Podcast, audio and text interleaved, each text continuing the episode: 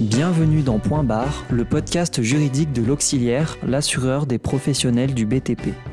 Point Barre, c'est l'occasion d'échanger avec notre responsable juridique, Claire Roussel-Zizine, autour d'une décision de jurisprudence qui a des répercussions très concrètes sur la vie des acteurs de la construction. Nous vous proposons aujourd'hui de mettre en avant la notion de vice caché et les conséquences de la construction d'un ouvrage ou d'une partie d'ouvrage sans permis de construire, notamment en cas de revente. Claire, on vous écoute. Permettez-moi juste de rappeler en préambule à notre histoire que le dépôt d'un permis de construire est obligatoire pour toute construction, même sans fondation, de plus de 20 mètres carrés de surface de plancher ou d'emprise au sol. Cela étant dit, revenons, si vous le voulez bien, à une affaire qui illustre parfaitement les risques encourus lorsqu'un maître d'ouvrage contrevient à cette obligation. Il est question dans cette affaire d'un restaurateur propriétaire de son restaurant qui apprend que 20 ans avant l'acquisition, son vendeur a été condamné pour défaut de permis de construire. En effet, il avait alors réalisé la terrasse couverte et l'annexe de la salle du restaurant sans permis. Le propriétaire actuel assigne le vendeur de l'époque en paiement de dommages et intérêts sur le fondement de la garantie des vices cachés. La Cour d'appel accueille la demande favorablement au motif que l'impossibilité de reconstruire à l'identique qui a été dissimulé lors de la vente constitue un vice caché. En effet, un vice caché se caractérise par le fait qu'il rende le bien impropre à l'usage auquel on le destine, ou bien qu'il en diminue tellement l'usage que l'acheteur n'aurait pas acheté ou l'aurait fait à un moindre prix. Ici, dans notre histoire, l'impossibilité de reconstruire à l'identique diminuera bien entendu l'usage et empêchera l'exploitation du restaurant le cas échéant.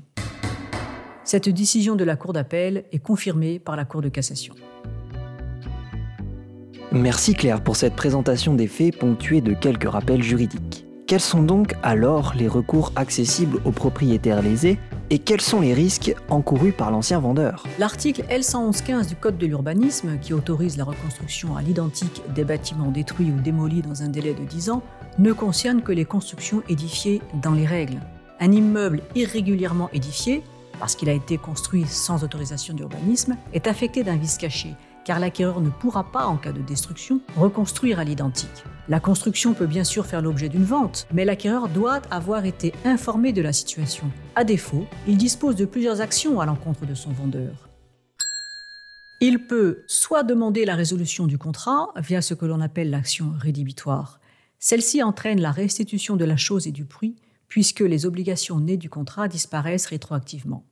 Soit exercer ce que l'on appelle l'action estimatoire, qui lui permet de garder la chose et de se faire rendre une partie du prix pour compenser la perte de valeur de la chose affectée du vice.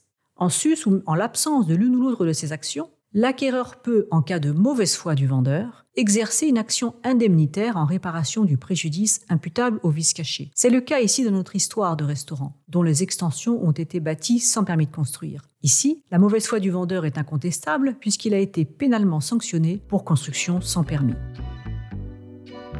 Quelle est donc la règle à retenir pour synthétiser cette histoire? Le fait pour un vendeur de dissimuler à l'acheteur que le bien ou une partie du bien a été édifié sans permis ouvre à l'acheteur la garantie des vices cachés, puisque le droit de l'urbanisme interdit dans ce cas la reconstruction à l'identique. Point barre. On se retrouve bientôt pour un nouvel épisode de Point barre, le podcast juridique de l'auxiliaire.